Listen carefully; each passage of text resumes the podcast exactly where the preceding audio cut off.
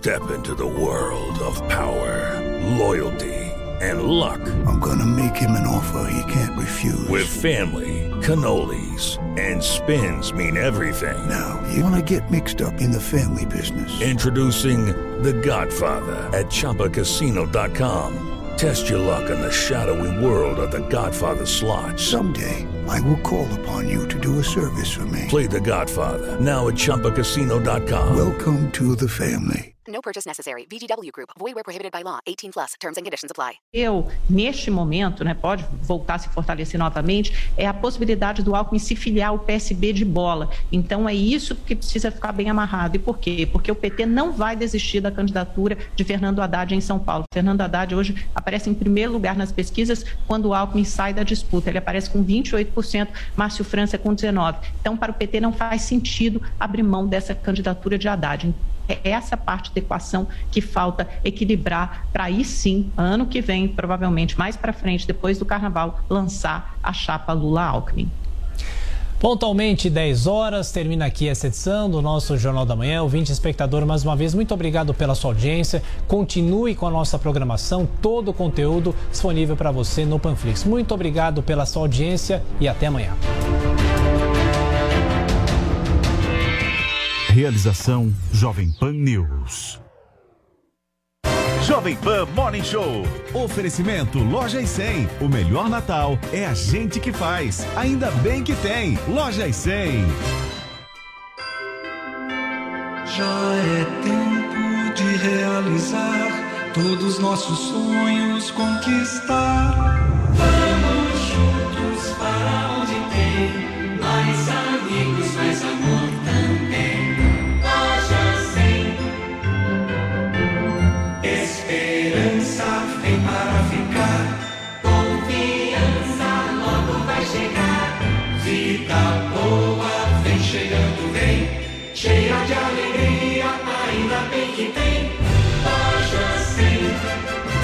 Loja 100. Loja 100. Hoje é o melhor dos dias. É o grande dia da Black 100. A Black Friday das lojas 100. Jovem Pan Morning Show vai começar. Jovem Pan Morning Show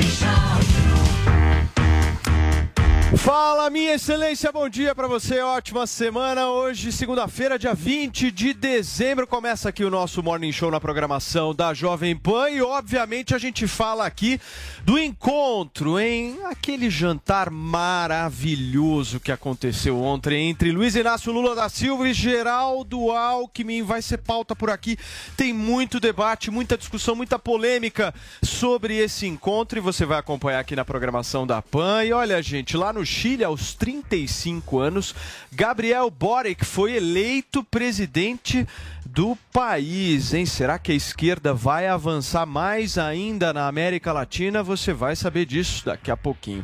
E a gente também fala das declarações do presidente da República Jair Bolsonaro e a polêmica envolvendo a vacinação de crianças. Além disso, a gente conversa com o vice-presidente da Câmara Federal e também deputado federal, Marcelo Ramos, ele que é muito crítico ao governo, saiu do PL logo depois que o presidente da República se filiou, é daqui a pouquinho, ao vivo, aqui neste programa, né, Paulinha, que tá mais a cara de um reality show. A cada semana sai um. E hoje sobraram três, certo? Sim, tô eu aqui, Tadriles. Abre o frame, gente. Pra Olá! Dá um Tá close aqui, ó. Câmera close. Esse igual é o Morning Show de hoje, desdentada. turma. A gente vai até o fim, Paulo. A gente tá junto A gente aqui. segue até o fim e Firme. não desiste. Tamo Foi firme. perdido em Roraima, Joel Pinheiro da Fonseca semi-morto, com influenza, mas a gente A sobrevive. gente tá aqui. Tem vai uma fazer. vaga aqui. Será que ninguém vai ocupar essa vaga hoje? Eu acho que vai, Vai chegar, aparecer tá alguém. chegando. Vai ter alguém pra sentar aqui com a gente. Vai. Suspense, Tenho suspense. certeza, Paulinho. Chegará. Vai. Vocês sabem que vocês podem participar desse programa. Espero que vocês, pelo menos, estejam aí do outro lado da tela, participando ativamente do Morning, dando opinião sobre os assuntos. A nossa hashtag é Política é. Né? Vamos receber aqui o vice-presidente da Câmara, Marcelo Ramos, e vamos falar bastante política. Quero saber da sua definição, da sua opinião sobre esses assuntos. E ao que parece, vai ter uma magia que quando abrir o close total, a gente vai ter alguém sentado aqui, não sei. É um convidado misterioso desse programa, Paulo. Turma, vamos começar então o Morning Show desta segunda-feira, porque o ex-presidente Lula e o ex-governador de São Paulo, Geraldo Alckmin, se encontraram num jantar ontem em São Paulo, hein? No último dia 15, Alckmin anunciou a sua saída do PSDB. Na movimentação dos partidos para a eleição de 2022, ele próprio já admitiu a possibilidade de ser candidato a vice na chapa do Lula. Carolina Belim traz detalhes dessa janta pra gente. O jantar foi em um restaurante na Zona Sul de São Paulo e reuniu advogados e juristas. Além de políticos como Ciro Gomes, do PDT, Fernando Haddad, do PT, o senador Randolph Rodrigues, da Rede, Simone Tebet, do MDP, Gilberto Kassab, presidente do PSD, Márcio França, do PSB e Arthur Virgílio, do PSDB. As presenças mais aguardadas, aliás, eram de Alckmin e Lula. Os dois aparecem em fotos trocando sorrisos e abraços. O ex-governador Geraldo Alckmin deixou na semana passada o partido que ajudou a fundar, o PSDB, e é cotado para serviço em uma chapa junto com o ex-presidente Lula. Alckmin vem dizendo que não tem pressa para definir o futuro político e fará tudo com calma e muito diálogo. No discurso, o ex-presidente Lula falou sobre a possibilidade da candidatura com Alckmin. Quem vai decidir essas coisas é o meu partido, que está aqui, a minha gloriosa presidenta, essa galeguinha que parece frágil, mas frágil é só aparência, porque a bicha é porreta pra cacete, sabe? E o partido é um partido que tem uma história. Não é à toa que nós somos o partido mais importante da esquerda brasileira. E também eu tenho que respeitar o Alckmin, que o Alckmin deixou o PSDB, ele ainda não tem partido filiado, ele vai se filiar a um partido político. Eu não sei qual é o partido que ele vai se filiar. E quem vai dizer se a gente pode se juntar ou não é o meu partido e o partido dele. Então nós temos que ter paciência. Apesar disso, depois Lula disse sobre a necessidade de união para solucionar os problemas do Brasil. Não é tarefa para uma pessoa sozinha. É um trabalho coletivo. Não importa se no passado fomos adversários, se trocamos algumas botinadas, se no calor da hora dissemos o que não deveríamos ter dito. O tamanho do desafio que temos pela frente faz de cada um de nós um aliado de primeira hora. Lula terminou o discurso falando sobre coragem para enfrentar a fome, o desemprego, a inflação e o ódio na sociedade brasileira, incitado, segundo ele, pelo governo de Jair Bolsonaro. Muito bem, tá aí a reportagem do jornalismo da Jovem Pan contando um pouquinho como é que foi esse jantar. E olha, eu falei pra vocês, a gente prometeu aqui que nós teríamos uma belíssima substituição Mariana. hoje de Joel Pinheiro da Fonseca, Zoe Martinez. E olha, eu vou falar uma coisa.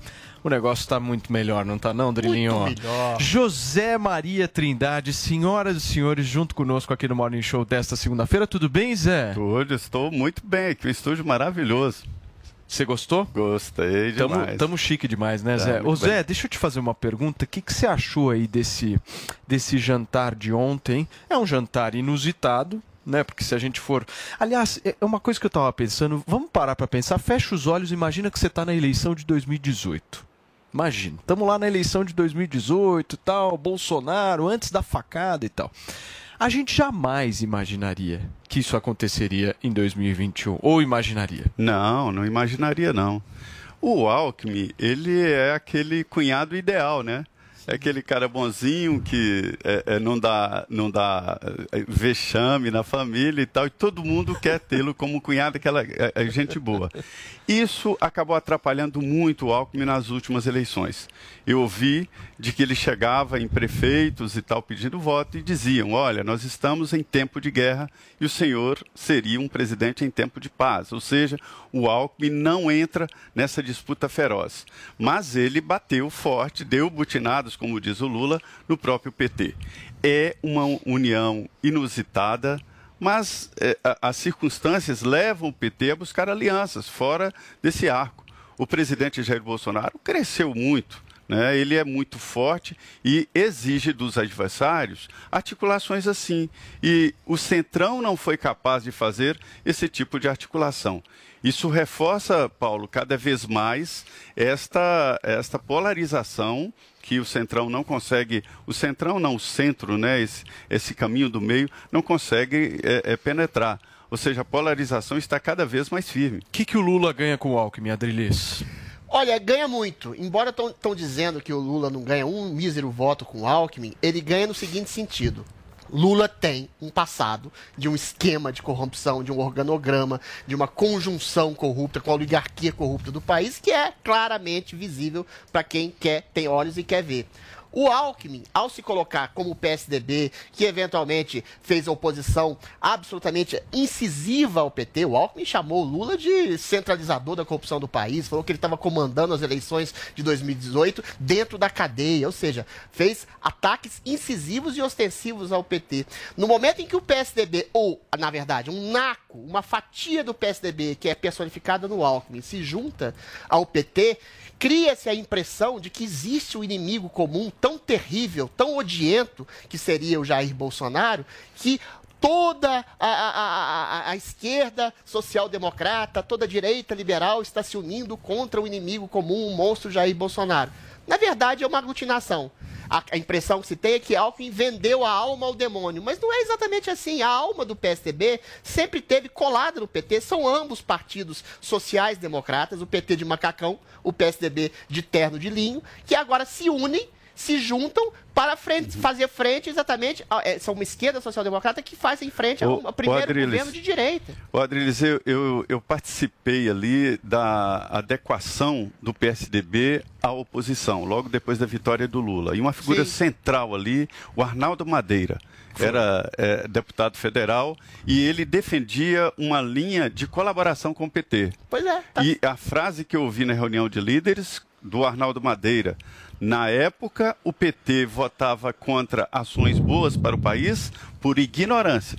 E se nós votarmos agora contra o governo, estaremos agindo com maldade. Isso aí. E a linha vencedora no PSDB foi de, de confronto com o PT é poder. na estratégia de. Por de- de- princípio político, os dois são É. irmanados. E esse movimento do Alckmin, que sai do PSDB, porque o PSDB foi dominado pelo João Dória, de certa forma, já tinha sido alinhavado pelo próprio Fernando Henrique, que praticamente nem menciona o o nome de João Dória e fala o tempo inteiro, semana sim, a outra também, na possibilidade de uma união de Lula no segundo turno contra Bolsonaro. E esse segundo turno pode eventualmente ser adiantado para um primeiro turno. Não veria nenhum tipo de susto se o PT se aliasse ao PSDB e em consonância contra esse inimigo que eles consideram demoníaco, que é o Bolsonaro, já no primeiro turno. Muito bem. E olha, Zé Paulinho Adriles e a vocês que nos acompanham aqui na Jovem Pan News, nós temos um convidado hoje que vai participar, vai debater, vai conversar um pouquinho com a gente. Ele que vive o dia a dia do Congresso Nacional, ele que é vice-presidente da Câmara dos Deputados, gentilmente nos atende, vai participar do Morning Show desta segunda-feira, o deputado federal Marcelo Ramos do Amazonas e um deputado sem partido, né, deputado? Ou já decidiu? É, Na verdade, eu formalmente ainda não me desfiei do PL. Eu ajuizo hoje uma declaratória de justa causa no TSE e espero a decisão do TSE para promover a minha desfiliação. O deputado, e o senhor já sabe para onde vai? Por que, que o senhor está saindo? Por conta da entrada do presidente da República?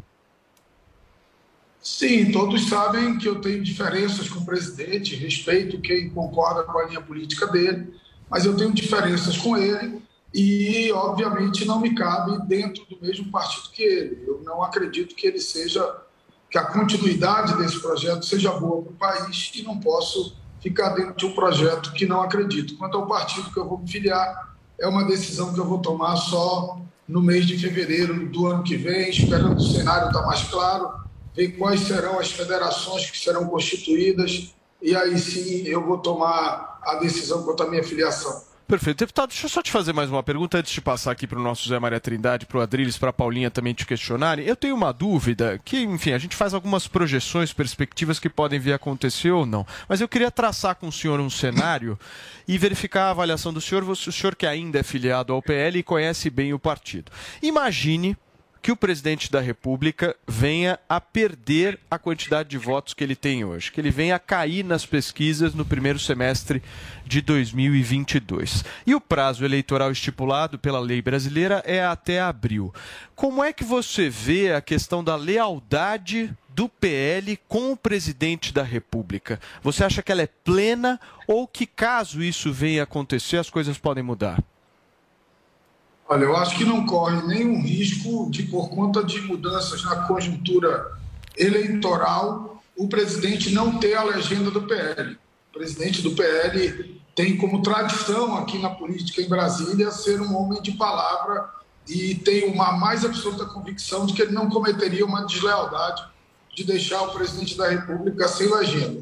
Quanto ao desembarque dos filiados, dos candidatos, isso já aconteceu na eleição passada. O PL formalmente apoiava o candidato Alckmin, mas no decorrer da campanha, boa parte do partido já estava embarcado em outras candidaturas, principalmente nas candidaturas do, na candidatura do próprio presidente Bolsonaro. Então, eu acho que o risco de perder a legenda não existe, mas o risco de um desembarque político, esse efetivamente existe. É, é, é interessante, é verdade o que o senhor diz. O, o Valdemar se notabilizou por essa palavra. No PL hoje, a ordem é a, poss- a possibilidade de alianças regionais, mas nacionalmente o presidente. Eu queria perguntar para o senhor, deputado, que tem uma grande experiência e, e sente muito bem o clima político, sobre as federações. Eu tenho analisado aí dificuldades pesadas para federações. Não acredito que o PSB vá se entregar a uma federação. A federação é um contrato pesado. Vê a possibilidade desta federação que estão organizando aí com PT, PSB, PCdoB e outros partidos?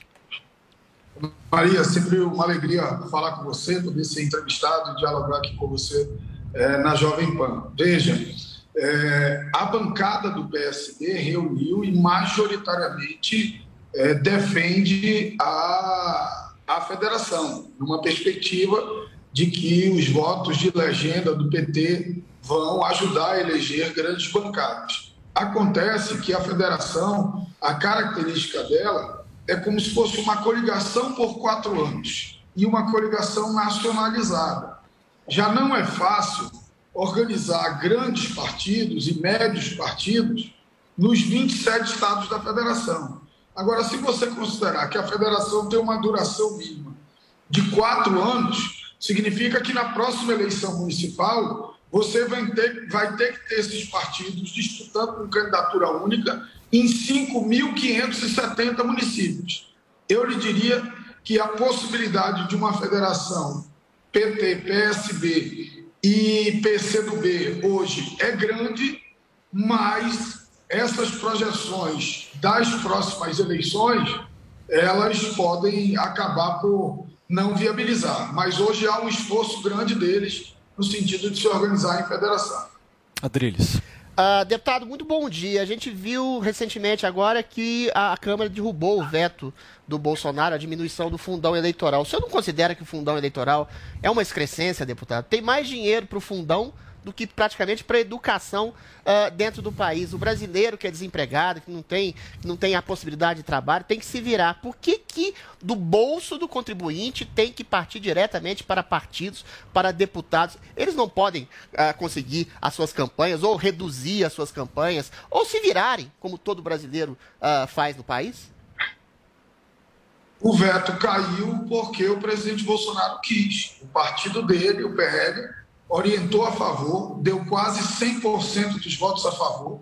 Todos os partidos da base eleitoral dele votaram a favor. Todos os partidos da base eleitoral dele orientaram a favor. E ele agora vai precisar de fundo eleitoral, porque ele já não é mais um outsider, ele é um candidato que vai precisar disputar a eleição. Então ele fez um jogo de cena para a sociedade, mas agora na prova dos nove, na última votação, ficou claro que efetivamente havia um desejo de aprovação do fundo eleitoral. Eu sinceramente acho, eu sinceramente acho que esse problema é um problema mal resolvido no Brasil. Sim. Nós, por conta do- dos desvios que aconteceram em relação ao financiamento privado de campanha, nós migramos para um financiamento público sem um diálogo com a sociedade. E aí acabou que o cidadão não concorda de dar nem 10 reais de dinheiro público para uma eleição. Então nós precisamos, fora do calor de uma eleição, resgatar esse debate e talvez retomar a ideia de financiamento privado, em que cada um dos candidatos busca viabilizar os recursos para sua campanha. Deputado, é, o senhor disse que foi o presidente que quis. Foi o presidente que quis ou foi o sistema partidário que assim o quis e o presidente seria refém desse sistema partidário? O presidente Bolsonaro foi eleito praticamente sem nenhum tostão furado. Com um partido nanico, sem tempo de televisão, sem apoio, ou seja, tudo envolve o personalismo do presidente, de um princípio conservador que seja em 2018. Tudo bem, a eleição no ano que vem é diferente.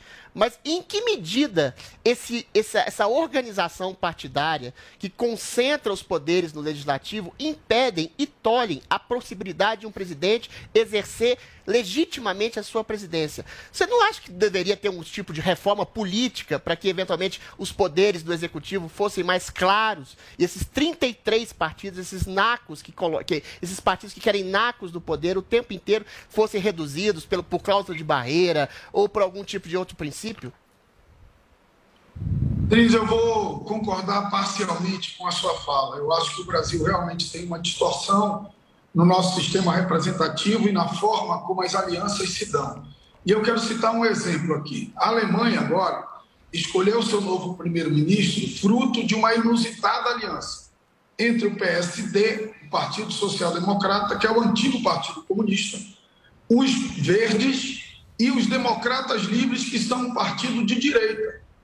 Mas como se deu essa aliança? Não se deu em parâmetros fisiológicos. É um documento de 177 páginas que vira um comprometimento programático dos três partidos, que é a média do pensamento dos três partidos. Infelizmente, no Brasil, isso não existe. O presidente Bolsonaro tentou, no primeiro momento, governar em confronto com o sistema partidário, mas, num segundo momento, cedeu e aderiu a esse sistema partidário, do qual ele faz parte hoje. Não dá para você, e você mesmo reconhece isso, achar que o presidente Bolsonaro de 2022 vai ser o mesmo de 2018. É uma campanha muito mais difícil. Ele não consegue mais ganhar a eleição com 17 segundos de televisão. Ele não consegue mais ganhar a eleição sem fundo partidário para fazer um programa mais robusto, para defender o governo dele, para se defender de ataques que ele vai receber durante o processo eleitoral. Então, uma dúvida que nós não podemos ter, para não criar demagogia, é que o presidente Bolsonaro vai usar o fundo eleitoral para a eleição dele. Isso é um fato. Desses 5 bilhões, seja lá quanto for que vai ser definido na votação da lei orçamentária anual, hoje ou amanhã, parte vai ser para o partido dele e essa parte do partido dele vai ser utilizada para pagar o programa eleitoral dele, para contratar pessoas na campanha dele. Então, é o sistema que o Brasil escolheu. E vou dizer, não sou daqueles que acham que o presidente Bolsonaro está errado por isso, não. Esse é o modelo da democracia. O que me parece errado é você se apresentar como um outsider, querer negar o sistema e aderir a ele e se beneficiar de tudo que ele oferece. Ô, deputado. é Não, mas o, o Adriles, tem um ponto que eu acho que é importante aí, deputado. Não foi o Brasil que escolheu isso, né? É, Foram os foi. políticos brasileiros. Porque se a gente for sair na rua e perguntar isso para as pessoas, as pessoas ficam revoltadas. E os políticos brasileiros são escolhi- escolhidos pelas pessoas. Os políticos brasileiros têm as qualidades e defeitos que a sociedade brasileira tem. Tem gente honesta e desonesta como Não, mas, não, ah, não mas é o assim, deputado, né? o né? problema, o tem problema. Gente e inculta, como do lado de fora, não, tem gente lá. e inculta. A mas, Câmara é uma expressão. Não, mas é que não é necessariamente, é deputado. O senhor está jogando a 100% nas costas das pessoas, da população. Eu, pelo menos, enxergo de uma outra forma. Eu acho que as pessoas vão lá, elas acreditam na pessoa, Isso o cara fala uma série de coisas lindas na campanha eleitoral. eleitoral, deputado. Tudo doce, é tudo meu maravilhoso, aí de repente o cara vai lá, toma posse e finge que nada aconteceu. Ninguém e aí a pessoa que foi lá e votou, ela se sente um verdadeiro trouxa. Acho que a verdade é essa. A gente hoje no Brasil, a gente se sente um pouco trouxa, porque, porra, daí a gente vê Lula Você com Alckmin, Bolsonaro com Você Centrão, o outro. É tudo meu, sabe? A gente também. Aí, aí então- falar, ah, mas a culpa é da população. Bom, mas peraí, a gente foi lá e acreditou nos caras. Vamos vamos fazer esse exercício. Eu tenho certeza que nem o eleitor meu se sente trouxa.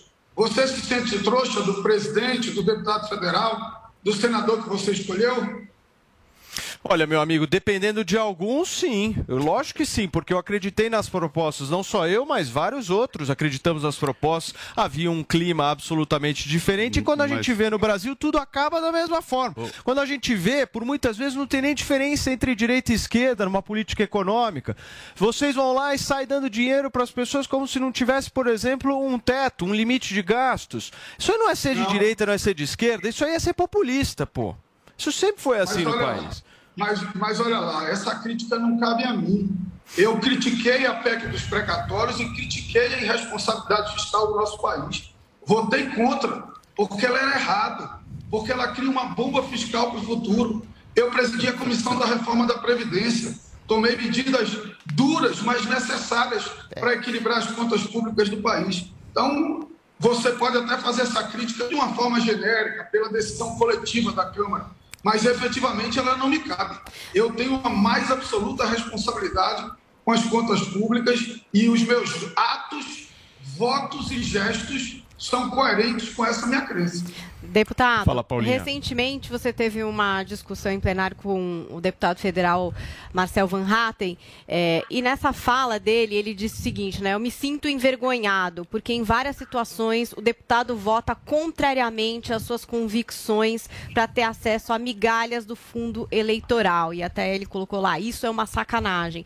E você até o respondeu ali na ocasião, queria que você falasse mais sobre isso, porque isso que diz o Marcel Van Hatten vai muito na linha do que o Paulo está falando.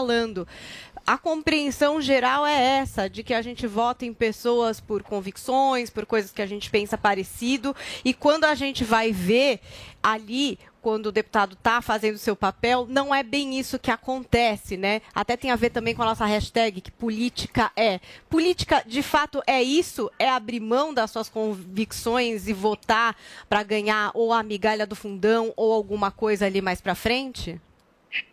Eu acho que não, Paulinho. Mais uma vez, eu só posso responder por mim. Veja só, não existiria nada mais cômodo para mim do que, mesmo divergindo do presidente Bolsonaro, continuar no PL.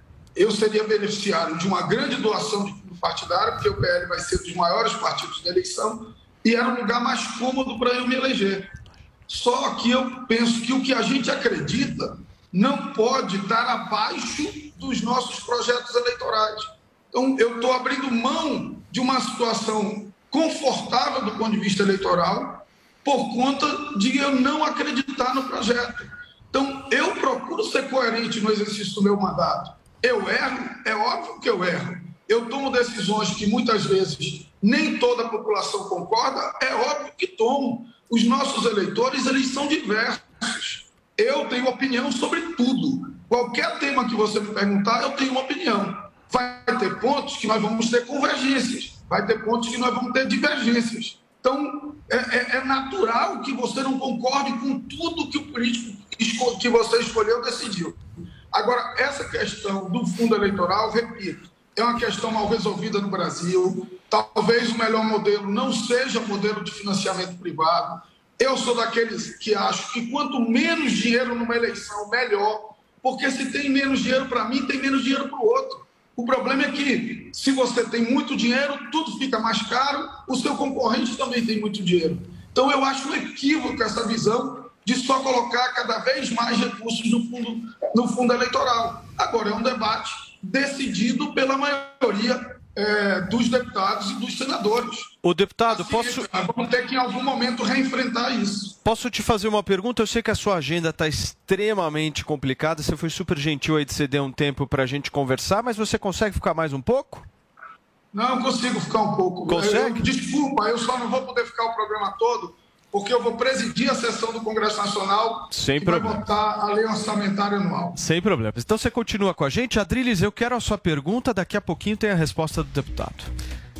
Agora? Por favor. Deputado, é, o senhor mencionou aí a PEC dos precatórios, né? A PEC dos precatórios, todo mundo sabe, foi feita para dar dinheiro pro Auxílio Brasil. Por quê? O brasileiro tá passando fome, tá revirando lixo, tá numa pobreza desgraçada por causa do isolamento social que praticamente congelou as desigualdades e quem congelou isso foi o Congresso Nacional, o STF, os prefeitos, os governadores. Sempre o presidente falou na liberdade de trabalho como um instrumento para a construção da liberdade do cidadão não depender de migalhas do Estado que, infelizmente, estão sendo dadas agora. Se o senhor, eventualmente, discorda, e eu concordo com o senhor, que a PEC dos precatórios vai tirar dinheiro, vai, vai, vai, vai ultrapassar o teto, talvez, e, eventualmente, a longo prazo, vai causar endividamento, vai causar inflação alta, alta do dólar, fuga de investimento e talvez até desemprego. Mas qual seria a solução imediata para dar comida no prato daquele homem que ficou sem poder trabalhar porque foi impedido por prefeitos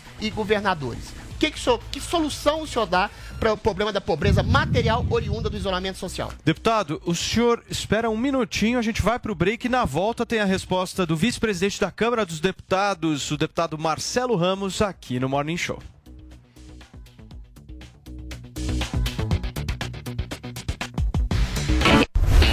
Olá, mulheres positivas!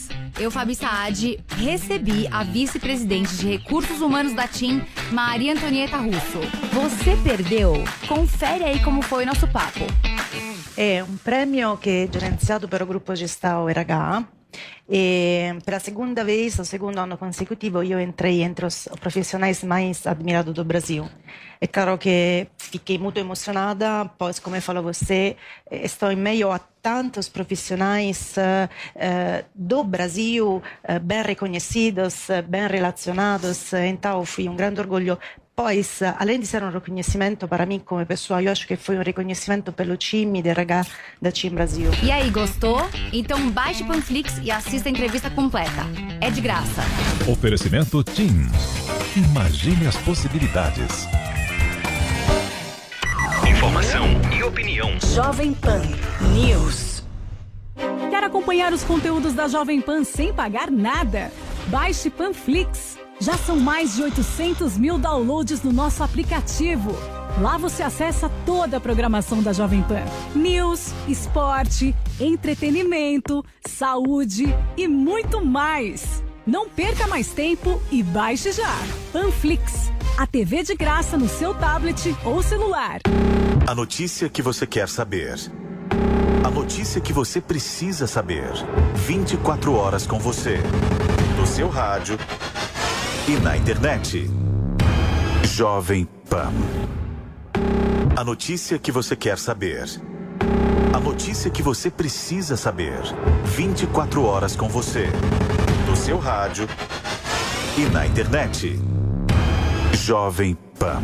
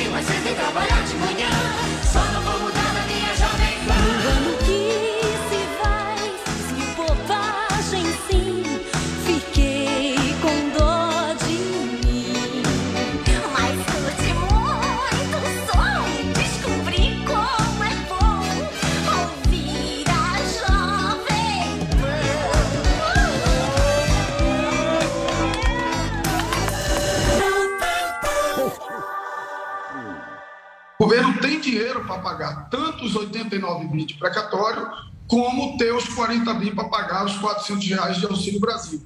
O problema não é financeiro, o problema era de espaço fiscal, de espaço dentro do teto de gastos. O que, que o governo deveria ter, ter feito para não criar uma bomba fiscal para o futuro e para não comprometer dois pilares de um país que quer ser confiável, que é segurança jurídica e efetividade das decisões judiciais. Ele deveria ter pego os 40 bi que precisa para pagar os 400 reais de Auxílio Brasil e pagar de precatório fora do teto de gastos. Por que fora do teto de gastos? Porque, tecnicamente, precatório nunca deveria ter estado dentro do teto de gastos na medida em que precatório não é despesa discricionária, precatório é despesa obrigatória. O governo não pode escolher pagar ou não pagar. E o teto de gasto existe para despesas discricionárias. Então a saída era muito simples, inclusive tem uma PEC de minha autoria nesse sentido. Pega 40 bi dos 89 do precatório e paga fora do teto de gasto. O Brasil não ia nem precisar emitir título da dívida para isso porque, repito, o problema não é financeiro, é um problema de espaço fiscal. Dava para fazer as duas coisas sem comprometer o futuro do país: pagar integralmente os precatórios e pagar os 400 reais de Auxílio Brasil. Fala, Paulinha. Deputado, durante a pandemia da Covid-19, a gente acompanhou o caos que aconteceu ali no Amazonas, que é o estado do senhor, né? É, queria saber qual foi o balanço. Eu vi que você está também brigando aí por verbas, por exemplo, para melhorar a infraestrutura das estradas, que se provou ser um problema sério, né? Não se chegava oxigênio em Manaus. Enfim, a gente acompanhou todo aquele caos. Qual que é o balanço e o que, que o Amazonas precisa agora para dar um passo adiante, estar mais preparado para uma situação, por exemplo, como essa? O Amazonas viveu a maior tragédia humanitária da sua história. Muito triste tudo que aconteceu com o nosso Estado. O nosso Estado teve, eh, de uma hora para outra, multiplicou por 10 o volume de oxigênio consumido nas unidades hospitalares. Mesmo todo o esforço da aeronáutica não conseguia trazer oxigênio suficiente para manter as pessoas vivas. Então, muita gente morreu em casa, muita gente viu seus familiares agonizando. A questão da BR-319 foi um dificultador. O ministro Tarcísio, é preciso fazer justiça, fez um grande esforço e acabou conseguindo fazer uma operação que trouxe um volume maior de oxigênio pela BR-319, mas é uma rodovia que fica intransitável boa parte do ano no período de chuva. Então, assim, foi um aprendizado para a gente, de que nós precisamos que o Amazonas tenha uma ligação rodoviária com o resto do Brasil, nós precisamos aumentar o volume de produção de oxigênio, acabou tendo um efeito positivo, porque muitos municípios que compravam cilindros de oxigênio compraram usinas e agora, e agora produzem seu próprio oxigênio, e infelizmente isso aconteceu ao custo de muito sofrimento do povo do Amazonas. Fala, Zé. Olha, deputado, eu, eu, acompanhei aqui a sua exposição sobre financiamento e, e, acho que o senhor tem razão em parte, porque o Supremo Tribunal Federal é que acabou com a possibilidade de financiamento privado e decisão da Justiça é sim e não. Então, não houve tempo do Congresso, quer dizer, houve tempo, o Congresso não quis regulamentar essa nova situação, ou seja, não teve a coragem de assumir que estava sendo iniciado um processo de financiamento público de campanha eleitoral. Mas a, a, a, minha pergunta vai exatamente nesse sentido. O senhor acha que a eleição depende exclusivamente de dinheiro, porque o que a gente escuta no Congresso Nacional é sobre financiamento, financiamento, mas existem as emendas, onde os deputados trabalham também, bases eleitorais, quer dizer, do que depende a eleição hoje e por que essa relação voto-dinheiro? Deputado, antes da sua resposta, eu queria rapidamente pedir um pouquinho mais da sua paciência, porque nesse momento a Luciana Verdolim está ao lado do ministro da Saúde, Marcelo Queiroga, que está dando uma entrevista coletiva, e a gente vai ouvir um trecho aqui na Jovem Pan News. O potencial de letalidade dessa variante. Então, assim, ampliar a cobertura de segunda dose e de terceira dose, não só no Brasil, como no mundo, é hoje a prioridade das autoridades da saúde pública mundial. O senhor disse mais cedo que não podia ter pressa. Por que, que a gente não pode ter pressa nesse momento? Segurança, né? Nós temos que dar respostas à sociedade, sobretudo aos pais, né? Os pais, as mães, eles querem ter segurança para levar os seus filhos para a sala de vacinação. E nós temos feito isso e é por isso que a nossa campanha tem sido sucesso. Né? A campanha do Brasil é um sucesso porque nós não obrigamos as pessoas a se vacinar. As pessoas vão livremente e procuram as mais de 38 mil salas de vacinação que temos nessa grande nação que é o Brasil. O Brasil se caracteriza pela sua grande capacidade de imunizar a população. O Programa Nacional de Imunização Brasileiro, ele é uma referência para o mundo. E foi com isso que nós conseguimos debelar eh, a Covid-19 no Brasil de uma forma muito eficiente. Que tipo de ação pode ser feita no norte, no nordeste, para melhorar essa cobertura vacinal? Porque vacina não falta, né? Mas é logística, é, é- é conscientização, o que, que é? É, justamente, é mais no norte. Né? Nós temos estados no norte onde a cobertura é baixa, né? às vezes a cobertura de segunda dose é em torno de 40%. Há, às vezes, problema de notificação, subnotificação das vacinas que já foram aplicadas. Há eh, pessoas que estão em áreas remotas, em comunidades ribeirinhas. Enfim, nós temos que trabalhar em conjunto com as autoridades sanitárias dos estados eh, e dos municípios. E amanhã eu vou a Rondônia. Vou visitar Ji-Paraná, vou visitar eh, Porto Velho, porque é importante a presença do ministro da Saúde, eh, levando a palavra do governo federal. Também verificar eh, os hospitais, para saber como é que está a condição da infraestrutura hospitalar, que hoje é melhor do que era no início de 2020. E a presença de um governo que é mais Brasil e menos Brasília é importante para isso. Ministro, tem previsão para o Conect Suíça voltar ao ar? Então, é, fomos vítimas de um ataque de hackers, né? Eles são criminosos e estamos trabalhando fortemente, dia a dia, para retornar o Conect SUS. A expectativa, é, eu não quero aqui cravar, né? Porque eu já falei que voltaria semana passada, sofremos um ataque de hacker um pouco depois, um outro, né? É, a, a impressão é que me foi passada pelos técnicos e que, que até quarta-feira estaria solucionado. Ministro, a gente está ao vivo na Jovem Pan. É, com relação a essa questão envolvendo ameaças à Anvisa, o que, que o Ministério da Saúde tem a dizer? são ações de criminosos, né, que ameaçam os funcionários públicos. Eu mesmo sofro ameaças também, né? E a gente está trabalhando aqui firme para resolver o problema da pandemia, mas são ações que devem ser resolvidas pela Polícia Federal. O senhor acha que declarações como a que o presidente Jair Bolsonaro tem feito de divulgar o nome desses técnicos, isso pode acabar, de certa forma, influenciando esse tipo de ação? Ah, o serviço público ele é caracterizado pela publicidade dos seus atos. Então todos os técnicos que se manifestam em processos administrativos têm que ser publicizados os atos, a não ser aqueles atos que são mais restritos. Mas não há problema em se ter publicidade eh, das- dos atos da administração. Eu acredito que isso é até um requisito da Constituição. O presidente Bolsonaro é um grande líder, tem nos apoiado fortemente aqui no Ministério da Saúde em relação à campanha de vacinação. eh, por determinação do presidente, mais de 33 bilhões de reais né, para aquisição de vacinas, de tal sorte que nos dá muita confiança de trabalhar no seu governo, com a sua liderança e com a sua força, para vencer não só a pandemia, mas para enfrentar os outros problemas, como as doenças cardiovasculares, 380 mil óbitos, o câncer, mais de 2 mil óbitos. Recentemente lançamos eh, um programa especial para o atendimento pré-hospitalar do infarto, que é a principal causa de óbitos no Brasil. Enfim, são várias ações que nós temos que trabalhar para fortalecer cada vez mais o sistema único de saúde e vocês da imprensa nos ajudam muito. Ministro, no cronograma que a Advocacia Geral da União mandou para o Supremo, não consta uma reunião que o senhor citou na coletiva do sábado, que é uma reunião do dia 22 da SCAI. Ela não vai mais ocorrer? Não, são os fatos principais que estão ali elencados pelo advogado-geral da União. O Ministério vai fazer uma consulta pública, está aberto para a população como um todo, para os médicos, para, enfim, para vocês, os jornalistas, todos que quiserem se manifestar, podem se manifestar livremente. E depois nós tomaremos. A decisão é sempre técnica. Toda decisão é técnica em relação à questão sanitária. O presidente está sendo acusado de incentivar ameaças à Anvisa ao falar que ia divulgar o nome das pessoas. O senhor acha que é por aí? O presidente é uma das pessoas que luta mais contra a criminalidade, né? Aliás, as taxas de criminalidade no seu governo têm caído, então tudo narrativa.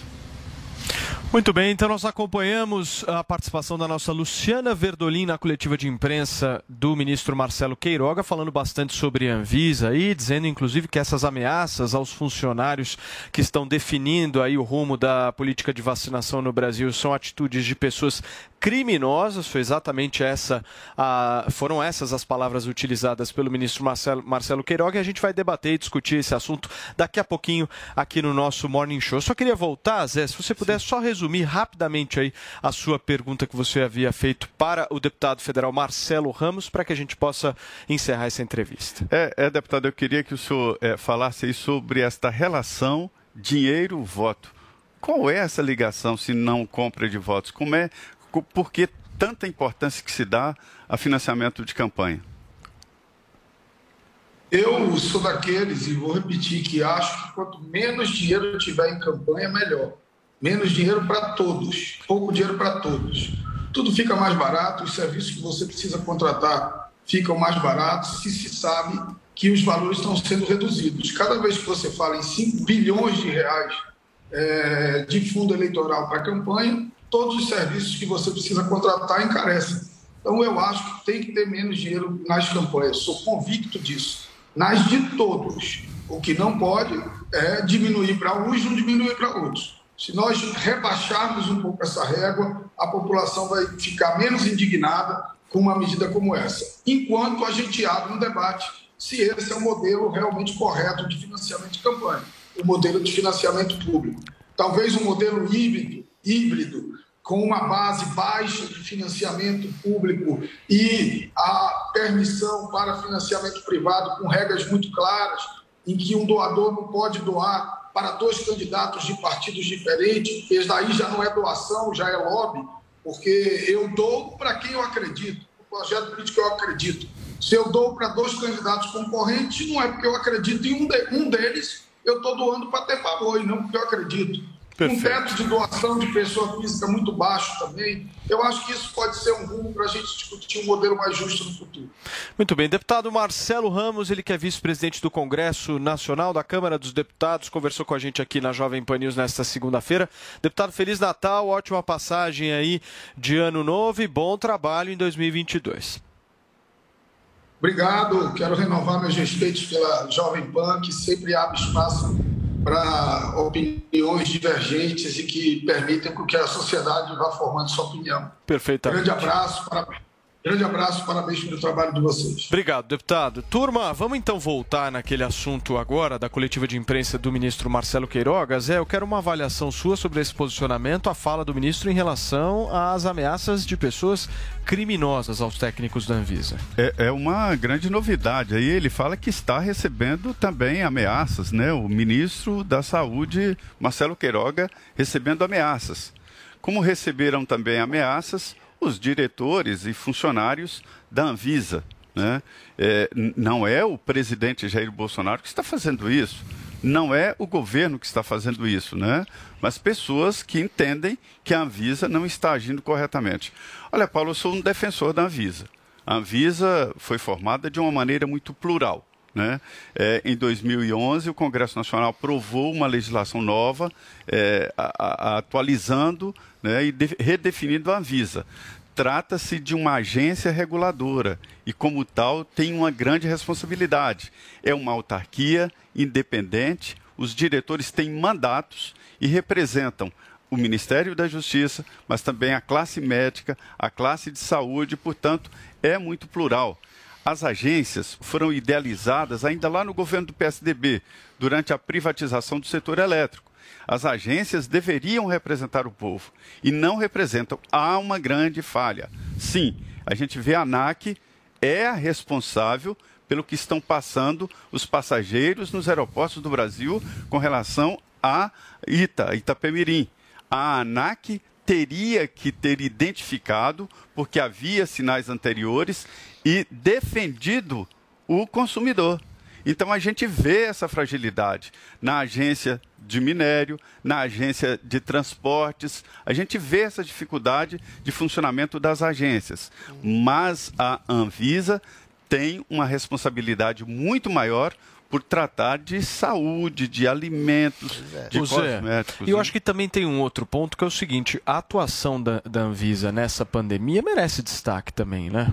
O Brasil ele conseguiu ter uma certa segurança no que se refere às vacinas, ter justamente um processo de vacinação, porque nós seguimos todos os prazos e eu, pelo menos, acho que a Anvisa sempre foi muito transparente Muito com a séria, sociedade. É, todas as, séria com a todas as sociedade. comparações, Paulo, com todas as agências mundiais, se você citar três agências no mundo, a Anvisa está entre elas em qualidade técnica e em decisões. É. Agora, Adriles, como é que você vê essa questão das ameaças sobre esses funcionários? Ah, as ameaças são absolutamente detestáveis, têm que ser rechaçadas, têm que ser investigadas, né?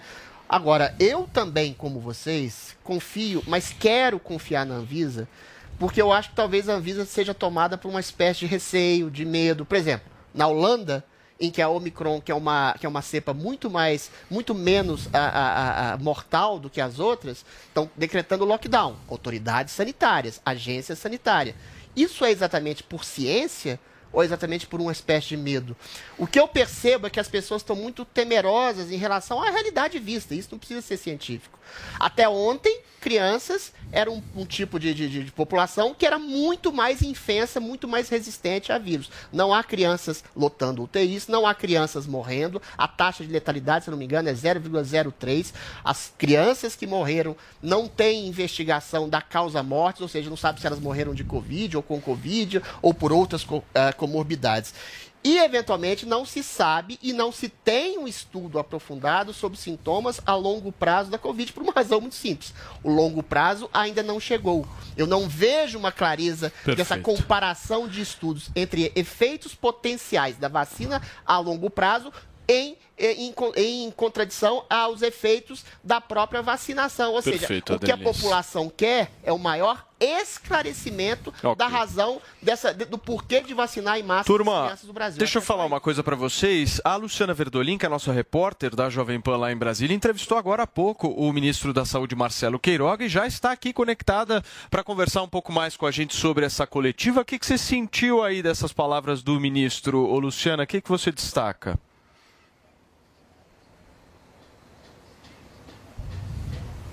Olha, Paulo, vale ressaltar, bom dia para você primeiro, bom dia a todos. Vale ressaltar que o ministro da Saúde, Marcelo Queiroga, ele é um pouco reticente com relação a essa vacinação. Ele diz que antes da gente pressionar, antes da gente correr em vacinar, para vacinar as crianças de 5 a 11 anos, é preciso avançar. Na segunda dose, muitas pessoas no país estão ainda com a segunda dose atrasada e é preciso também garantir aquele reforço da vacina para principalmente os idosos. A partir daí é possível pensar sim na imunização das crianças, mas isso vai depender de uma audiência pública que vai acontecer no dia 4 de janeiro. Aí, no dia 5, eh, o governo anuncia o posicionamento final tem parecer de uma Câmara Técnica de especialistas aqui ligados ao Ministério da Saúde que recomendam a vacinação. O que, que o ministro tem dito? Existe sim um posicionamento, mas não há ainda um, um documento oficial dentro do Ministério que eh, aponte essa recomendação e que isso vai ficar realmente para o dia 4. Não adianta ficar pressionando, não adianta tentar passar o carro na frente dos bois, porque é preciso ouvir a sociedade, é preciso fazer uma avaliação, é preciso inclusive entrar em contato com a Pfizer para ver a disponibilidade de vacinas. O governo já tem um contrato assinado de 100 milhões de doses agora para 2022. Mas para garantir a imunização das crianças é preciso é, reformular esse contrato afirmando né, quantas doses serão necessárias para crianças. O ministro diz que isso não é nenhum tipo de problema, que isso vai ser feito com tranquilidade se essa for a decisão do governo com relação à imunização dos pequenos. Ele não se compromete em garantir essa imunização antes do retorno das aulas em final de janeiro, início de fevereiro, como queria várias autoridades, como tem cobrado inclusive o Supremo Tribunal Federal.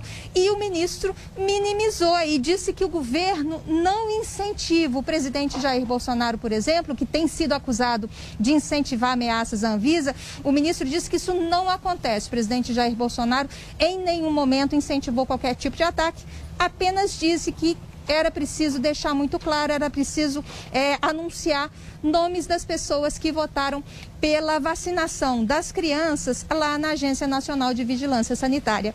E disse que essa questão das ameaças é uma, uma questão que precisa ser analisada, sim, com clareza, com responsabilidade, mas pelas autoridades competentes, que isso não é um caso do governo.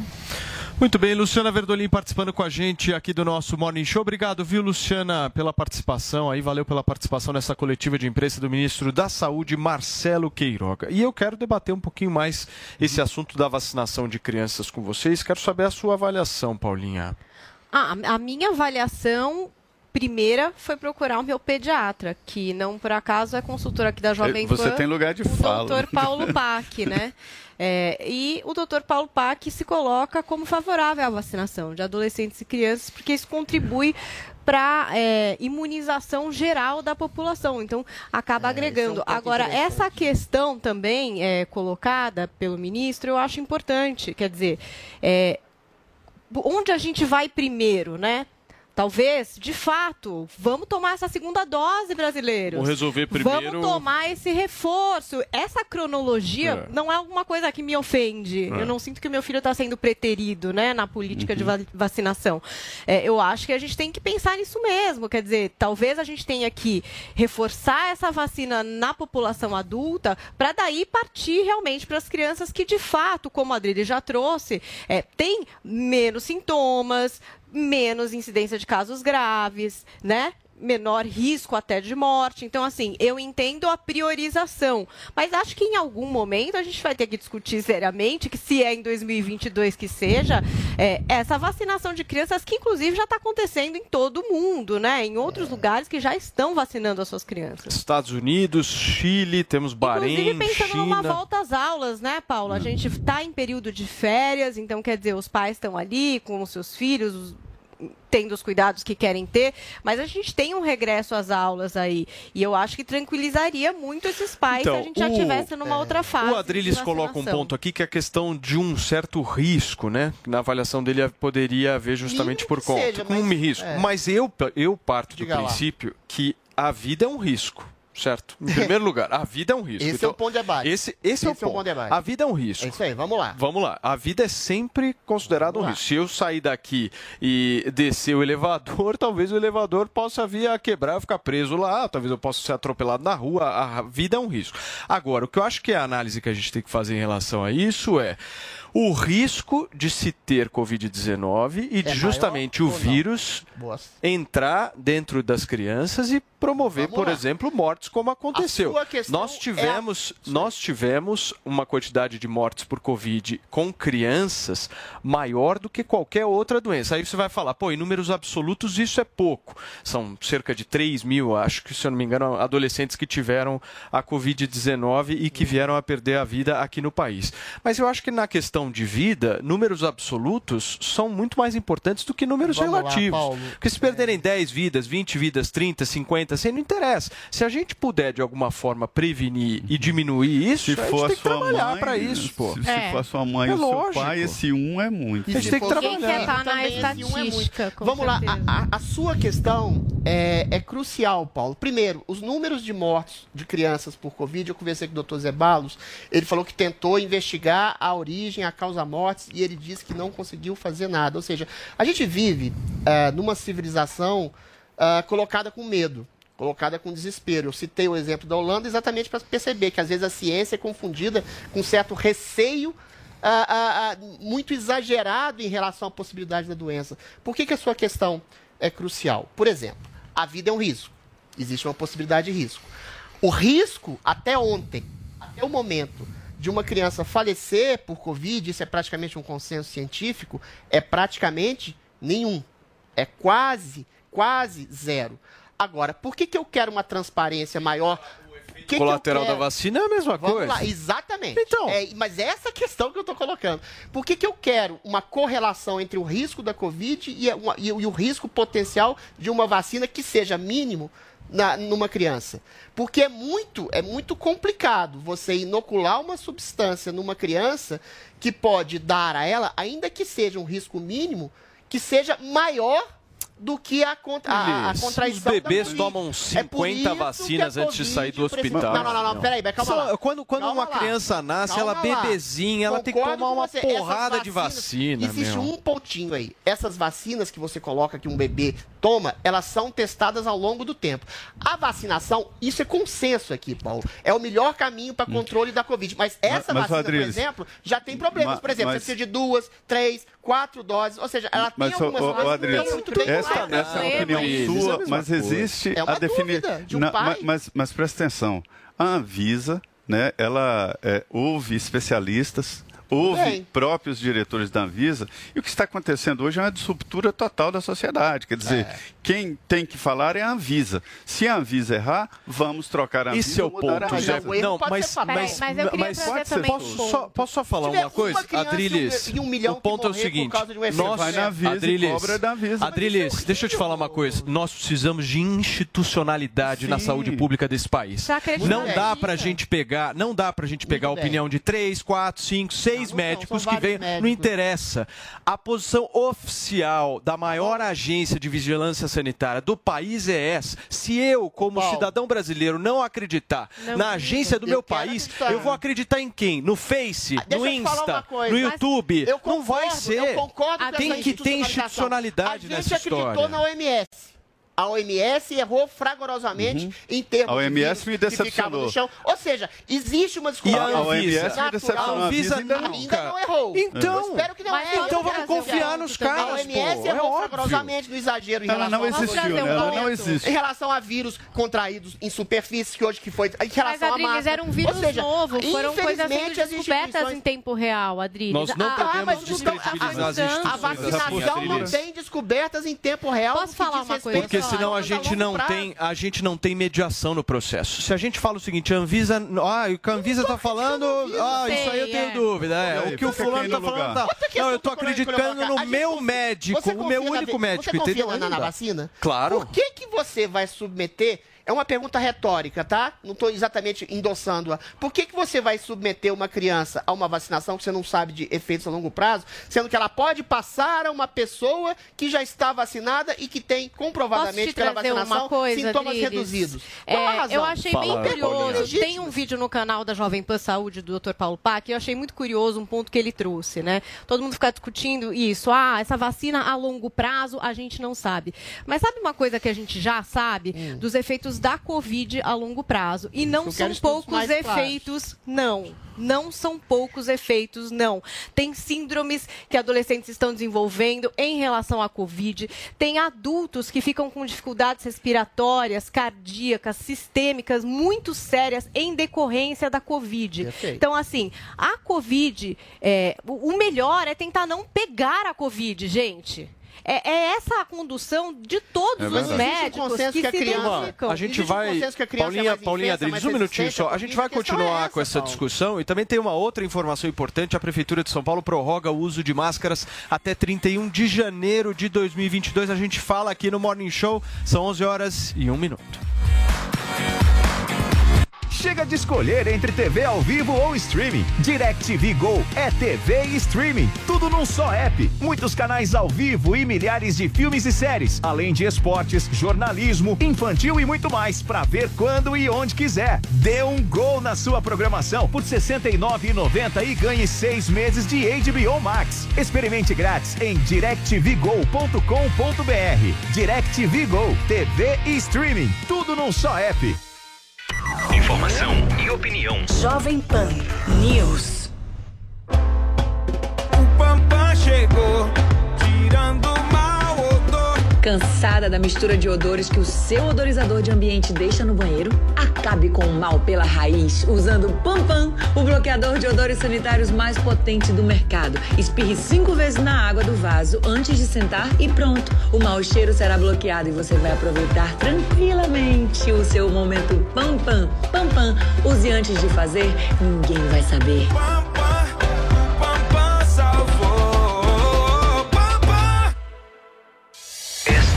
Esta, esta é a Jovem Pan News. Seus filhos gostam de games? A criançada passa muito tempo conectada e esse tempo pode ser otimizado para o ensino. As crianças vão dominar a tecnologia enquanto jogam, com o curso Programação e Produção de Jogos para Crianças. A programação está presente nos apps, sistemas, sites e muito mais. Eles vão desenvolver a lógica, resolução de problemas com agilidade e garantir uma vaga no mercado de trabalho. Entre na newcursos.com.br. N-I-U cursos.com.br. Um cenário desolador e jamais visto. Sem água a gente não tem economia, a gente não, não consegue levar nossas coisas para frente, né? A agricultura depende de água, a indústria depende de água. Desta forma, o ativista Guto Zorello mostra a dificuldade daqueles que moram e trabalham em torno da represa de Jurumirim, no oeste paulista, que, devido ao baixo nível das águas, revelou uma ilha. Mas, ao contrário das ilhas consideradas paradisíacas, esse banco de areia de uma área equivalente a cinco campos de futebol é um símbolo do descaso. Ele montou um acampamento no local como forma de chamar atenção para o problema dentro de uma campanha denominada Afunde esta ilha. A economia em mais de 10 municípios na região de Avaré, interior de São Paulo, é duramente afetada. O diretor executivo do Pacto Global da ONU, Carlo Pereira, fala que a situação alarmante gera um efeito cascata danoso. A represa de Jurumirim está com 20% da sua capacidade. Isso acarreta uma série de problemas, né? Problemas econômicos, problemas inclusive inflacionários, né? Porque a gente passa a ter uma crise também na produção de alimentos, pode-se ter também uma crise na produção de energia, como a gente viu agora no país. As reclamações em decorrência da seca partem das mais variadas frentes. Os órgãos governamentais continuam dando as costas ao problema e não cobram nenhuma atitude da CTG Brasil, concessionária responsável pelas águas e que é um braço da multinacional chinesa China Tree Gorges. O proprietário de um hotel, José Carlos Camargo, lamenta a indiferença dos administradores da represa. Os níveis da represa Jumirim eh, têm sido muito baixos desde que mudou de concessionária, né, que a atual concessionária é a CTG Brasil. Na administração anterior, né, a concessionária anterior, evidente que também tinha estiagem e o nível baixava anualmente. Só que quando ficava abaixo o nível, ficava em 35%, 30%. Nunca em níveis como está ficando agora, é, depois é, que mudou a concessionária. O meio ambiente também sofre severos impactos, assim como produtores rurais. E esses reflexos são diretos e indiretos. Guto Zorello conta que a apreensão toma conta daqueles que vivem no entorno. E, indiretamente, essa represa de Jurumirim, ela abastece várias outras represas do sistema aqui do Paranapanema. né? Então, é, muita gente depende dessa água. E se a água para de cair do céu, que é da onde que vem essa água aqui, é, a, a gente vai ter cada vez menos água para girar é, a nossa economia, né? Para girar as coisas que a gente faz e para ter saúde. Os habitantes não sabem mais a quem recorrer, porque, segundo eles, o operador nacional do sistema e a Agência Nacional de Águas não tomam providências. Éder Miano é prefeito de Taquarituba, uma pequena cidade nas redondezas e que depende da represa. Ele diz que os municípios contabilizam os prejuízos. É, nós temos várias cidades vizinhas que são instâncias turísticas e a- essa água atrai as pessoas né, para atividades como pesca, é, atividades turísticas, enfim. As pessoas é, estão deixando de vir, né? Loteamentos, represas, isso tudo a- a- é afetado com essa diminuição então desse volume de água. O ativista afirma que não vai desistir de lutar na esperança de dias melhores. né? Então, isso aqui é um símbolo de um processo que, que mostra que não está indo legal, a gente está indo pelo caminho errado. Já se informou sobre a segurança, a checagem e a transparência das nossas eleições? Eu sou Jamila Ribeiro, professora, e convido você a conhecer três fatos sobre o voto na urna eletrônica. Fato 1. A urna eletrônica é segura. Ela não é conectada à internet ou a qualquer outra rede, e isso impede a invasão de hackers. Além disso, nossa urna possui mais de 30 barreiras de segurança. Fato 2. A urna eletrônica é auditável. Pelo boletim de urna, você pode conferir quantos votos cada candidato ou candidato recebeu na sessão eleitoral. Qualquer pessoa pode fazer sua própria checagem sem violar o sigilo do voto. Fato 3. O voto eletrônico tem transparência. Todo ano, a Justiça Eleitoral convida instituições como a Polícia Federal, universidades, partidos políticos e especialistas em segurança digital para comprovar a segurança do voto em testes públicos. Urna eletrônica é segura, é fácil de checar, é do Brasil. Justiça Eleitoral, a justiça da democracia. Djamila Ribeiro não recebeu cachê. A Jovem Pan apresenta Conselho do Tio Rico. Senhoras e senhores, meu nome é Daniel Zuckerman. Este é o Conselho do Tio Rico aqui na Jovem Pan. Obrigado pelo convite, tô adorando estar aqui no Conselho do TR. Obrigado você que tá me dando um monte de presente que eu tô mudando agora de casa. me deu um monte de sofá. Tô ajudando a decorar a tua casa. Pô, sensacional. Agora eu vou te falar, te dei um quadro animal. Boa, do JP, né? Do JP. Aliás, o JP, artistas fenomenal. Vou te falar, eu tô gostando, sabe de quê? Arte moderna. O que que você gosta? O JP ele faz uns quadros, o que? Totalmente diferentes da realidade, adoro. Então, tô comprando muita coisa dele. É assim, e você acha que vale a pena investir em obra de arte na tua casa? O cara quer decorar. Não é barato, né, tio? Porra, não é. A minha mulher adora competir com o Zé Olímpio, do Credi. Tá. É, quem consome mais arte? Uma competição que ela faz com ele. Vou te falar, a gente tá financiando a Pinacoteca de São Paulo. Estamos doando muito dinheiro porque a arte é maravilhosa. Eu adoro. Filantropia, arte. É legal. Você sempre me ensina. Quando teve criptomoedas, você já me ensinou muito de Bitcoin. E NFT, o que que é? Vale a pena investir? Como é que funciona? É, NFT é um negócio tipo blockchain, entendeu? Onde você de fato tem propriedade em cima de uma obra de arte, de uma música, de uma foto. Me ofereceram, vou te falar, 5 milhões de dólares pela nome do tio Rico. É mesmo? É verdade. Eu não vendi, eu pedi 15 milhões de dólares, o cara falou que ia pensar. Boa, mas basicamente o artista expõe lá na internet que faz um leilão pra isso. Exatamente. A tecnologia blockchain por detrás disso pode explodir. Então, ó- olha com cuidado, mas tem muita coisa pra fazer em NFT e tecnologia blockchain. Mas você acha que vale a pena colocar um pouquinho ou não? Óbvio que vale. Boa, Eu tio. vou vender, vendi lá por. Recebi lá 5 milhões de dólares pra fazer oferta. Vende quem quer. Bom, então vai lá. NFT. Pesquisa lá. Esse foi o conselho do tio Rico aqui na Jovem Pan. Beijo grande. Conselho do Tio Rico. Pois é, o secretário de Saúde do Estado de São Paulo, Jean Gorenstein, diz que vai manter a obrigatoriedade até o dia 31 de janeiro. A gente lembra, né, que nesse início de mês é, a- era a expectativa do governo do estado fazer essa liberação das máscaras, mas é, com a variante Ômicron, o governo do estado acabou recuando e agora tem esse posicionamento. Eu acabei de falar rapidamente com o secretário Jean Gorenstein e ele disse que sim, a máscara será obrigatória até o dia 31 de janeiro. Também tem uma declaração do secretário de Saúde, Paulo, a respeito eh, da vacina da Pfizer para as crianças. Ele disse que vai acionar o Supremo Tribunal Federal caso a Pfizer não libere eh, essas vacinas. Inclusive, o governador do estado, João Dória, ele disse também eh, na última sexta-feira, no dia 17, que iria negociar diretamente com a farmacêutica essas vacinas para eh, destinada às crianças e que ele pretende fazer essa negociação diretamente com a farmacêutica, mas a Pfizer disse que a prioridade é do governo federal. Com relação então às máscaras, Paulo Matias está confirmado, né, pelo secretário de Saúde do Estado de São Paulo de que elas serão obrigatórias até o dia 31 de janeiro.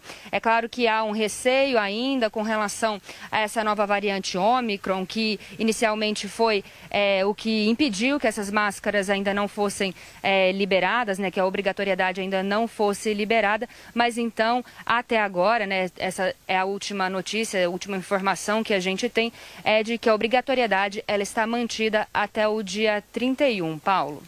Muito bem, a Camila Yunis participou com a gente aqui, trazendo boas informações, é, informações importantes para todos. Então, São Paulo mantendo a obrigatoriedade do uso de máscaras até 31 de janeiro, ou seja, o primeiro ano aí de 2022 com máscara. Obrigado, Camila. Um beijo para você. Valeu.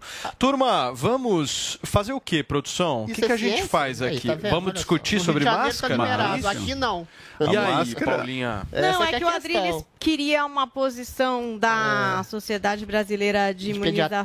É, então. E aí eu dei uma busca aqui, procurei algumas entrevistas, por exemplo, do Renato Kifuri, que é membro da Sociedade Brasileira de Imunização e da Sociedade Não, eu queria um Brasileira de consenso, Pediatria. não uma pessoa. E aparentemente ele avaliza Adriles, a segurança dessa vacinação. Técnica do Ministério da Saúde, E ele traz também esse ponto da Anvisa, que é muito segura e que, a exemplo de outras também agências nacionais de saúde do Canadá e tal, faz todo um protocolo para aprovação da vacina, muito parecido com o que aconteceu para os adultos, foi o que aconteceu para se aprovar para crianças. questão do uso de máscaras é bem diferente do Tá caso vendo? da Anvisa. Eis a Aí questão. eu, eu, pelo menos sinto Pois que é. isso é meio que um chutômetro de governo para governo, não é? Zé? Máscara, máscara, ah, todas as informações de médicos, de associações, é de que elas chegaram para ficar.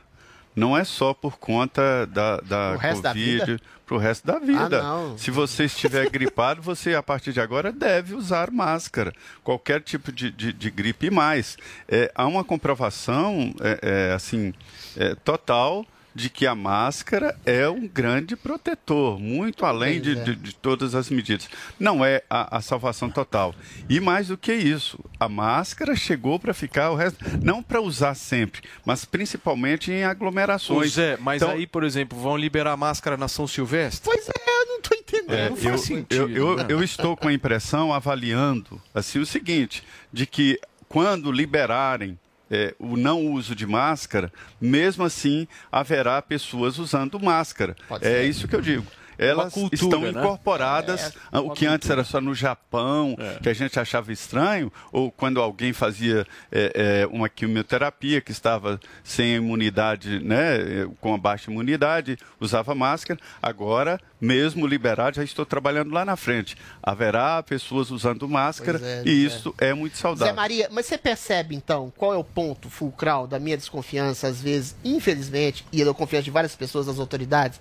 O Paulo trouxe aqui um ponto. No Rio de Janeiro está liberado. Lá em Quixeramobim está liberado. Aqui na cidade de São Paulo não está liberado. Brasília Se tá existe- liberado. Pois é, se existe um uníssono de autoridades sanitárias que acham que não necessariamente você precisa ser obrigado a usar máscara, por que, que São Paulo não está liberado e em Brasília está liberado e Rio de Janeiro? Fica Porque- parecendo que é uma porque as politização Porque as de um assunto autoridades que deveria não. ser é porque as Paulo. autoridades sanitárias de São Paulo entenderam assim, diante é. do, do- do ambiente, diante do número de casos e tal. Mas o número eu, de- eu acho que o doença futuro é é, meio caótico. aqui no Rio de o futuro é meio caótico em vários sentidos, É, sentido. inclusive de saúde. Então é por isso que eu entendo que a máscara será uma garantia pessoal e não uma determinação pública. Pois é, mas Olha, é uma calma, determinação Adriles, pública calma, aqui em São calma, Paulo. calma. No próximo bloco a gente conversa um pouquinho mais, porque o Paulo Matias tem um recado para vocês agora.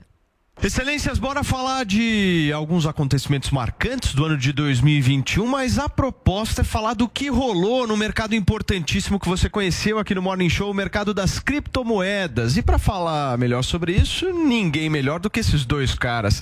Carlos Aros e Bruno Milanello já estão aqui conosco. Vocês estão bem, meu? Tudo certo, Paulo. Fala, Bruno. Preparados para ceia, aquele clima.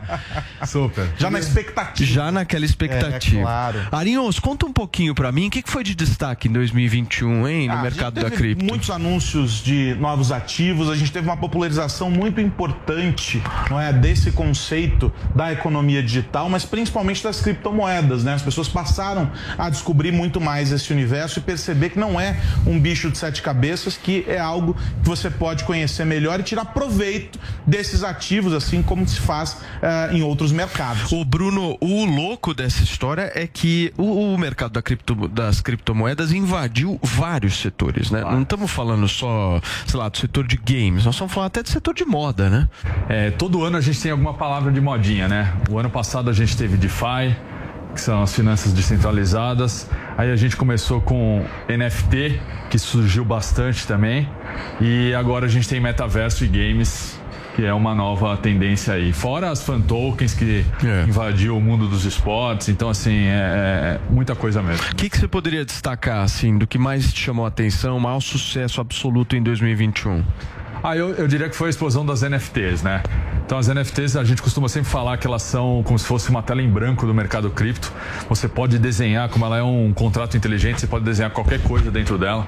Então assim, é, a gente está vendo só um pouquinho do que do que está acontecendo. A arte é uma coisa muito óbvia, mas vai ter muito é, caso diferente aí para a gente observar. Marinhos, e a perspectiva para 2022 dessa história, hein? Eu queria só antes fazer um complemento. Tem um case que pra mim é fenomenal. A gente já falou aqui. De 2021. De 2021 ainda, de El Salvador. É verdade. A gente, o Tota teve aqui, contou pra gente a experiência dele por lá e etc. O país tornou ah, o Bitcoin a moeda oficial. É possível fazer transações, você fazer compras ali no dia a dia ah, com, a- o, com o Bitcoin.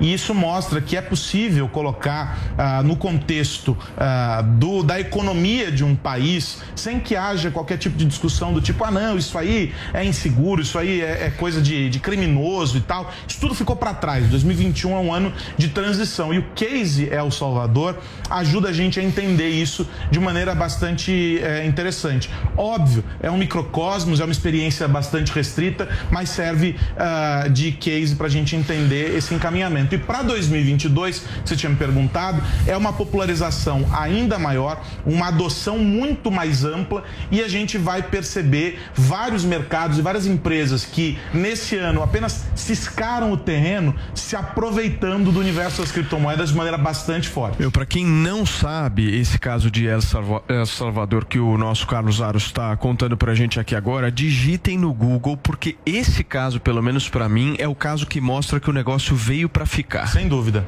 Esse é o início, é o grande início que nem chegou a maquininha de cartão de crédito lá atrás, todo mundo meio com o pé atrás e tal, de repente foi e a coisa explodiu. Eu quero, Bruno, uma avaliação sua sobre 2022.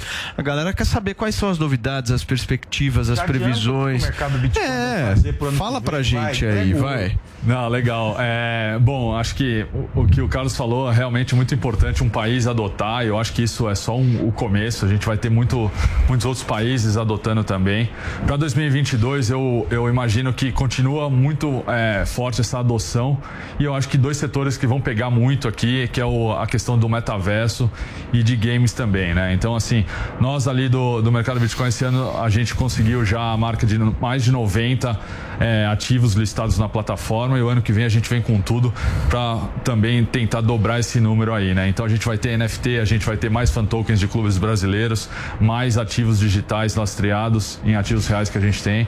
Enfim, muita coisa por vir. Por aí. Arinhos, temos que ficar de olho, né? Temos que ficar de olho. Só tem um jeito para ficar de olho. É acessando o site do mercado Bitcoin, se conectando à plataforma. Tem aplicativo, tem o site. Aí lá você vai conhecer esse ecossistema. E a minha dica de ouro é a seguinte: você está preparado para entender esse universo? Aí você vai dizer não, não estou, não tem problema. O mercado Bitcoin tem muito conteúdo pronto para te ajudar a entender cada um dos ativos, cada um dos vieses dentro dessa nova economia. E aí é só você ficar ligado na plataforma para poder entender este universo que a gente já disse e tem que repetir sempre, né, Paulo? Veio para ficar.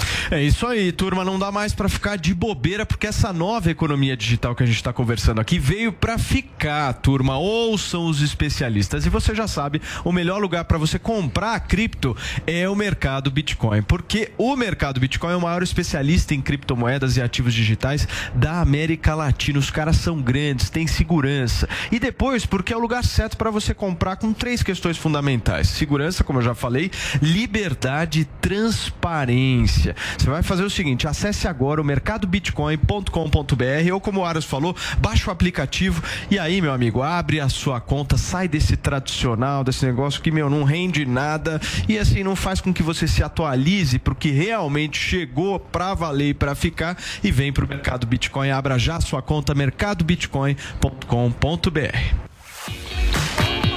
E seguimos com o nosso Morning Show. Parece que o ministro da Saúde está fazendo pronunciamento agora, Paulo. Ministro Marcelo Queiroga faz agora um anúncio de doação de vacina para outros países e quem fala nesse momento é o embaixador Paulino Franco, que está bem ao lado do ministro e nós vamos ouvir. pode mais ser dependente de alguns Tá poucos centros de produção sujeitos a constrangimentos e restrições. Foi com muita satisfação que recebemos a decisão da OMS e da OPAS de apoiar o Brasil e, particularmente, a Fiocruz em nossos esforços para sediarmos um dos centros regionais de produção de vacinas com tecnologia RNA mensageiro.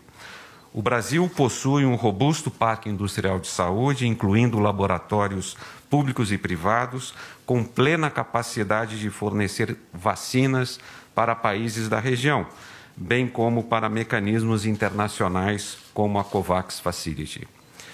Com o avanço e o sucesso da campanha nacio- nacional de vacinação contra a Covid-19, o Brasil decidiu apoiar países da América Latina, Caribe e África com significativa doação de doses de vacina da Covid-19.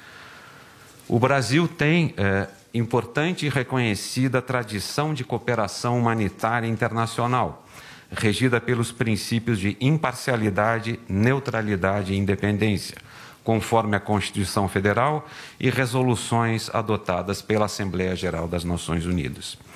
Nesse sentido, a Agência Brasileira de Cooperação do Ministério das Relações Exteriores, como órgão do governo brasileiro responsável pela cooperação humanitária prestada e recebida pelo Brasil, está pronta a contribuir para a concretização das doações previstas nesta medida provisória. Conforme o próprio texto da MP, o Ministério da Saúde definirá os quantitativos e os destinatários dos imu- dos imunizantes doados, ouvido o Ministério das Relações Exteriores, que consultará, por sua vez, os países indicados sobre o interesse em receber os imunizantes. Como bem afirmou o ministro Queiroga, a doação de vacinas não impactará o Plano Nacional de Imunização, ora em andamento, e será o primeiro passo do processo abrangente de cooperação em matéria de vacinas com a região e com o mundo. O Itamaraty espera, com esse importante gesto de solidariedade internacional, contribuir, dentro de suas capacidades e responsabilidades, para pôr fim à pandemia de Covid-19 no menor prazo possível. Muito obrigado, ministro. Obrigado, embaixador. É, a- embaixador Paulino, acho que nós estamos muito alinhados, inclusive, com a própria Organização Mundial de Saúde, que preconiza que devemos ampliar o acesso à população que não recebeu a primeira dose. É, muitas vezes há aquele anseio para se avançar na dose de reforço e de atingir outras faixas etárias, e o mundo precisa de vacinas para vacinar quem não recebeu sequer a primeira dose. Então eu me sinto assim muito é, honrado em estar aqui ao lado de Vossa Excelência para fazer esse anúncio justamente nessa época, que é a época do Natal, é a época da solidariedade, é a época do congraçamento é, das famílias, né? o símbolo maior da cristandade que move essa grande nação que é o Brasil. Neste momento, nós assistiremos um vídeo da diretora-geral adjunta para acesso a medicamentos, vacinas e produtos farmacêuticos da Organização Mundial da Saúde, doutora Mariângela Simão. Bom dia. Muito bem, nós ouvimos aí o pronunciamento do ministro Marcelo Queiroga, o embaixador, 10 milhões de doses, turma, importante para países mais pobres, a gente tem que reconhecer mesmo uma boa ação, parabéns aí ao governo federal por ter feito isso, a gente já discutiu bastante essa É, questão da distribuição e é das vacinas isso, aqui, né, bem legal Paulo? isso, bem Porque legal. as variantes acabam surgindo exatamente onde a vacinação não, não avança. Paulinha, rapidamente, os tweets de hoje você tem? Temos um tweet maravilhoso, é uma sugestão de convidado para a nossa próxima vez. Vamos mostrar, porque é o nosso departamento de hashtags. E Charles, você conhece? É o Tiozão Games. É uma pessoa que nem trabalha pra gente, né, Maria? Mas todo dia ele se dedica mais do que qualquer um a fazer GIFs, memes aqui do nosso programa. E ele conseguiu botar, antes de você chegar aqui nessa cadeira, o Lula sentado discutindo quadrilhas. Ele pôs lá, hashtag política é convidar o Lulinha Paz e Amor para debater com Adriles na Jovem Pan News. Muito e ele bem. tá lá, firme e forte, acompanhando o nosso Morning Show. Que Vai dar venha. tempo do nosso último Vem, assunto? coloca o Zé. Não, somente mais um tweet. Encerramos? Acabamos, com o Acabamos, tweet? sim. Não tem mais nada? Não tem mais nada. Você Zé. gostaria do Lula aqui no lugar do Zé ou você gostou do Zé mesmo? Não, eu prefiro o Zé como pessoa. Você é. Prefere, né? Não, que isso. Eu queria eu e Zé, os dois mineiros Eu- discretos. Eu me colei aqui na cadeira. Você queria o Lula no meu não. lugar, pra vocês brigarem com o Eu Lula e o. Zé, você ali no cantinho. Entendi. Ô Zé, você vai estar hoje no Direto ao Ponto, né? Eu Sim. também. Você também? Eu também. É, Então os nós dois no Direto estar, ao Ponto é. hoje da Jovem Pan News que vai Muito entrevistar bom. o ministro do O Turismo. sanfoneiro. O sanfoneiro. Isso. Muito Gilson, né? O O o ministro Zé do. Turismo. Turma, muitíssimo obrigado pela audiência. Você continua com a programação da Jovem Pan e amanhã a gente está de volta às 10 horas da manhã com o nosso Morning Show. Tchau.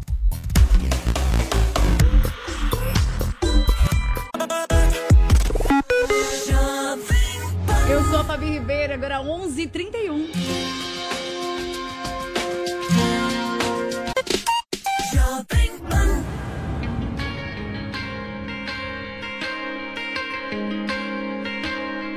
Um. It's time for today's Lucky Land horoscope with Victoria Cash. Life's gotten mundane, so shake up the daily routine and be adventurous with a trip to Lucky Land. You know what they say your chance to win starts with a spin.